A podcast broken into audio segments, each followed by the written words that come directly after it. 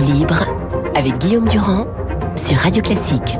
Voilà, ils sont très bons, ils sont avec vous, Alexis Brézé. Salut Alexis, qui est le patron du Figaro, Étienne Lefebvre, journaliste politique aux échos et triathlètes de haut niveau. Je suis ravi de vous recevoir. Non, mais parce que c'est quand même le week-end, a la finale du championnat de France de rugby. Il faut parler un peu de sport en espérant que ce ne sera pas la catastrophe qui a eu lieu donc pour la finale de la Ligue des Champions. Espérons que le préfet allemand est plus en forme que il y a quelques semaines. Question. On a vu donc une certaine forme de schizophrénie, ce qui n'est pas désagréable, euh, du côté des électeurs qui ont élu Macron il y a quelques semaines pour finalement le désavouer lors des législatives.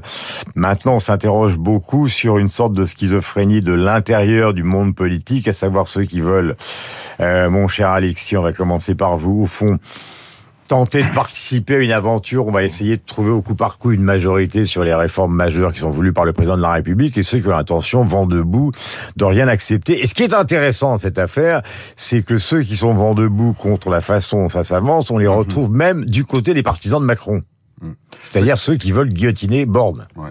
Moi, je vais vous dire, cher Guillaume, je ne partage pas vraiment votre point de vue sur la, votre diagnostic sur la schizophrénie. Enfin, schizophrénie, c'est un mot pour euh, simplifier. Hein. Je vois bien, mais je pense pas que les électeurs ont été schizophrènes. Les électeurs, ils ont voté en fonction de l'offre qu'ils avaient. Ils ont voté Macron par défaut, sans enthousiasme, sans adhésion, mm-hmm. parce qu'ils voulaient ni de Mélenchon ni de Le Pen. Mm-hmm. euh, et, et ayant voté par Macron sans adhésion, sans enthousiasme par défaut, et parce que Macron n'a pas su leur créer cet enthousiasme. ils ont voté Mélenchon-Le Pen. Eh ben, ils ont voté Mélenchon-Le Pen parce que pour limiter les pouvoirs de Macron. ça ressemble quand même. Non, c'est pas la schizophrénie, c'est simplement qu'ils ils ont voulu limiter les pouvoirs de Macron. Oui. C'est absolument clair. Mm. Et aujourd'hui, les partis politiques, là encore, est-ce qu'ils sont schizophrènes? Ils disent une chose qui me paraît assez simple, tous, à peu près tous, sauf Mélenchon.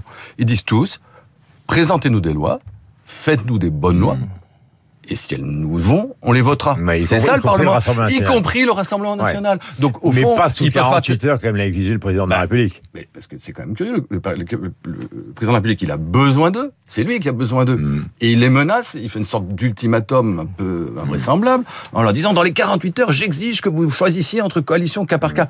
Mais c'est pas comme ça que ça se passe quand on a besoin des gens. Quand on a besoin de gens, on leur demande gentiment et surtout on présente des projets de loi. C'est pour ça d'ailleurs que je voulais demander, euh, vous avez vu avec une politesse ah, ah, franchement, admirable. Ce, que je veux dire dans la dans la présentation qui est intéressante et évidemment après Étienne va intervenir, c'est que Macron fait ce discours avant de partir donc euh, au sommet de l'OTAN et euh, évidemment à la réunion européenne et en même temps Olivia Grégoire qui est présidente, enfin qui est porte-parole du gouvernement dit non, non, c'est pas 48 heures, ça pourrait être une semaine, deux semaines, trois semaines, plusieurs semaines, etc. Donc finalement, les mots ne comptent absolument plus. Étienne, il y a quand même une affaire qui est une affaire borne. Nous sommes quand même des journalistes expérimentés, pour ne pas dire euh, euh passer de, de, de l'expérience euh, à, à, à, je l'espère, une certaine forme de, de recul il y en a quand même énormément dans la majorité, ce qui complique la situation, qui veulent la tête de borne. Oui, et euh, on, dit, que le mot, le mot retraite n'a pas été prononcé mercredi soir par Macron. Il n'a pas prononcé le mot d'Elisabeth Borne non plus. Et il n'a pas du tout parlé du gouvernement. Donc c'était un peu euh, stratosphérique parce que euh, tout le monde se demandait, mais est-ce qu'il y a un remaniement ou pas? Est-ce que Elisabeth Borne reste ou pas? Et ça, c'était le grand non-dit. Mm. Alors, euh, Borne devait euh, voir des groupes, les responsables des groupes politiques la semaine prochaine mm-hmm. pour discuter de. Bah, officiellement, on en revient encore. Finalement, elle cherche une coalition, elle cherche une majorité, elle cherche plus de 40 députés. Oui, mais on sait que c'est 20. Enfin, il va pas, on va pas avoir une grande concertation à l'allemande mm. entre groupes politiques pendant plusieurs semaines pour élaborer un, projet mm. commun.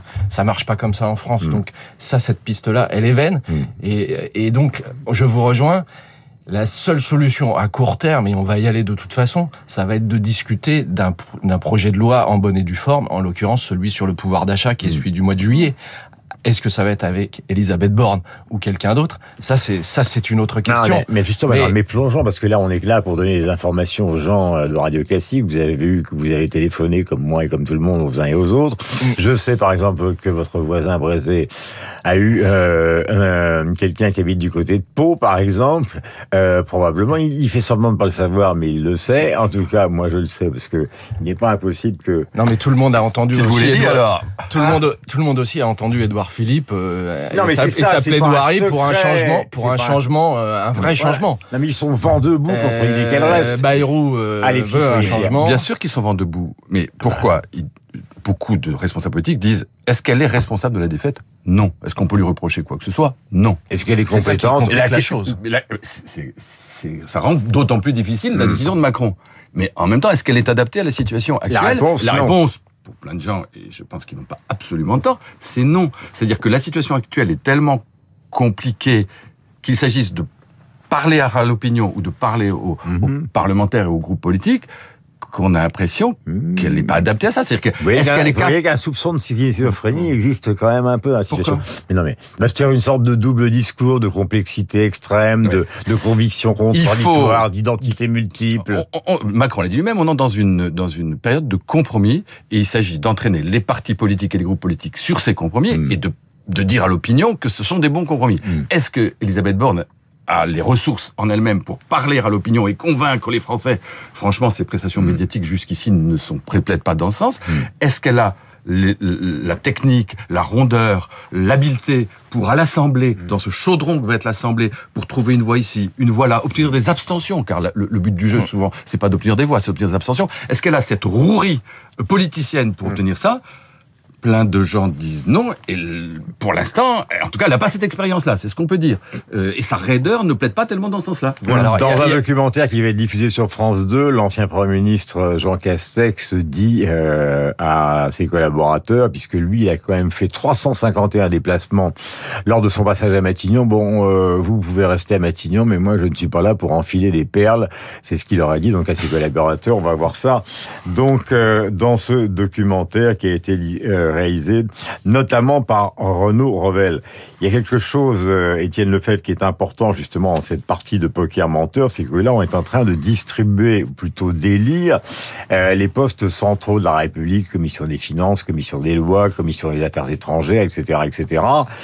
Et Guillaume Tabar en parlait tout à l'heure. euh, il y a quand même sur la retraite et sur le pouvoir d'achat un poste central qui est la commission des finances. Si Tabar a raison, ça va se jouer entre Rabot et Coquerel. Alors là, on voit pas du tout comment ça peut être compatible avec les projets de Macron.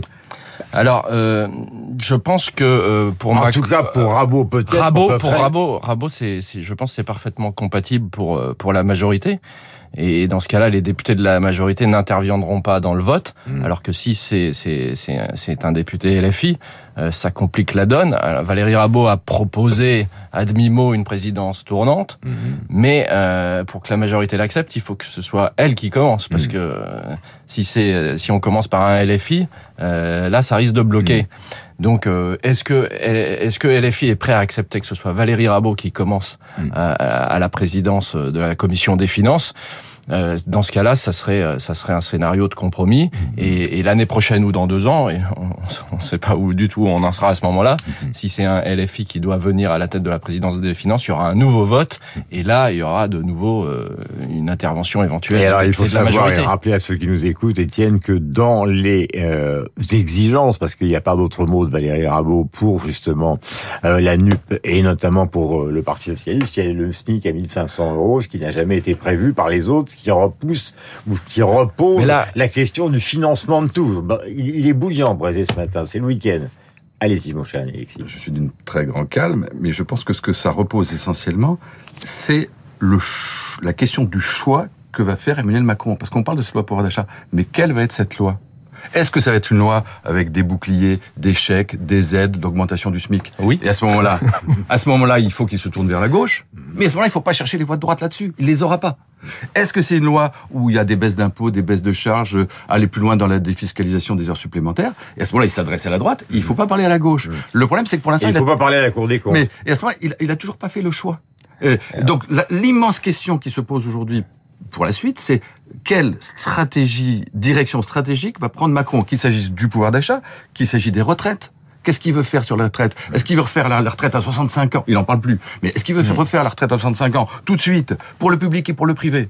Ben ça, il peut éventuellement avoir les voix de la droite, ou en tout cas son abstention. Est-ce qu'il veut faire un truc qui ne, on ne touche pas à l'âge, sur la durée, pendant des années et des années, où en plus on touchera pas au public, parce qu'il faut surtout jamais toucher au public? À ce moment-là, c'est pas la peine de compter sur les voix de la droite. Donc, c'est pour ça que son système qui consiste à dire avant même d'avoir présenté ces textes, est-ce que vous me soutenez Vous me soutenez pas? Ça tient pas debout. Non, ça, ça on tient pas présente debout. des textes, c'est ça le Parlement, et puis en fonction des textes, on Mais- fait ses choix, et, et les gens se positionnent par rapport à ces Mais, textes. mais là-dessus, là- là-dessus, il faudra qu'il fasse un choix euh, symbolique et significatif à un moment sur le pouvoir d'achat.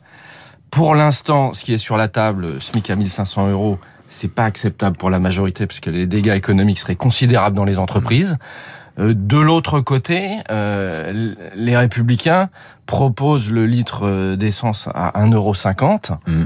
Euh, Mais là, il va falloir trouver l'argent pour via des baisses de taxes massives. Euh, ça représente une dépense absolument considérable. Donc de, de ce côté-là, il va falloir atterrir également parce qu'il n'y aura pas de compromis possible. Mm. Et est-ce que c'est la mesure souhaitable, 1,50€ le litre pour euh, tous les Français? Je suis pas sûr. Et donc, donc pour l'instant, chacun campe sur ses positions. Mais il va y avoir, à un moment, la majorité va devoir lâcher du lest.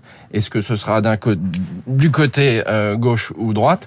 Là, le cho- Mais avec qui? mais il aura pas, mais pas des deux côtés à la il fois. pourra pas tirer voilà, ça euh, problème. 5 ou 6 balles. Et donc, il faut, il faut bien choisir. Après, qui va mener ce débat-là?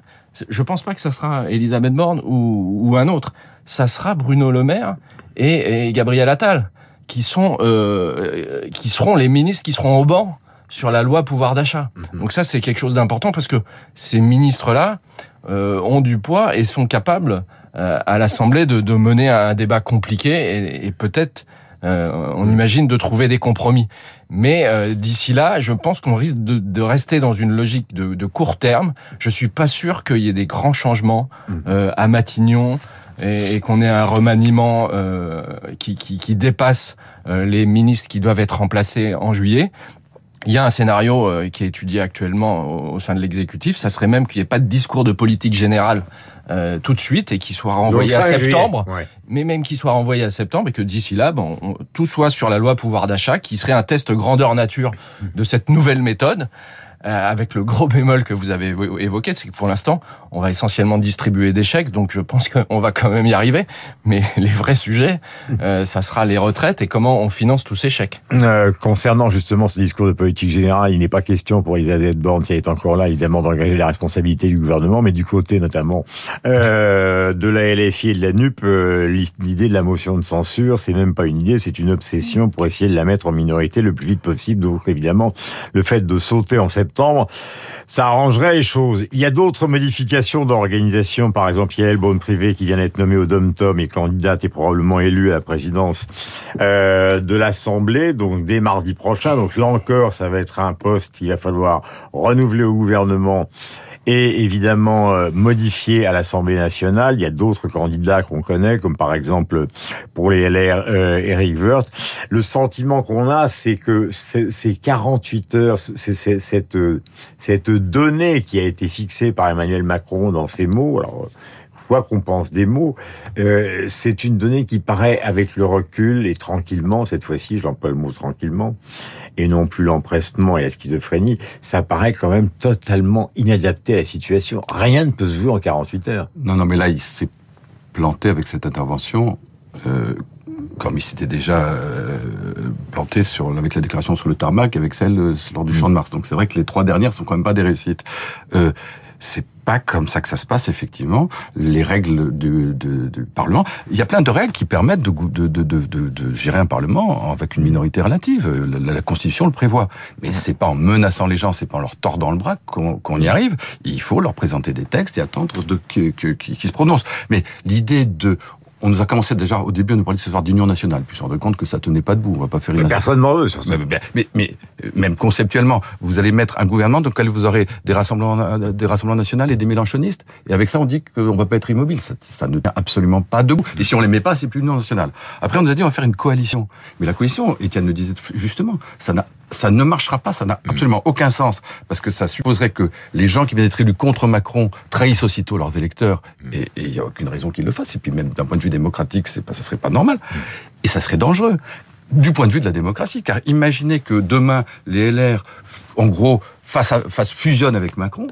Si dans six mois, dans un an, tout ce monde-là perd et est renvoyé, restera qui? Il restera plus que Mélenchon et Marine Le Pen. Donc si on veut euh, laisser aux Français que le choix entre Mélenchon et Marine Le Pen, il faut absolument faire des coalitions. Donc c'est pas comme ça que ça va se passer, ça va se passer au coup par coup, ça va prendre du temps, il faut présenter des textes. Et pour ça, je crois, moi, vous peut-être qu'Étienne a raison que rien ne va changer. il me semble que quand on s'est pris une défaite électorale, il faut changer les choses, il faut montrer aux Français qu'on a compris. Macron l'aura pas vraiment dit.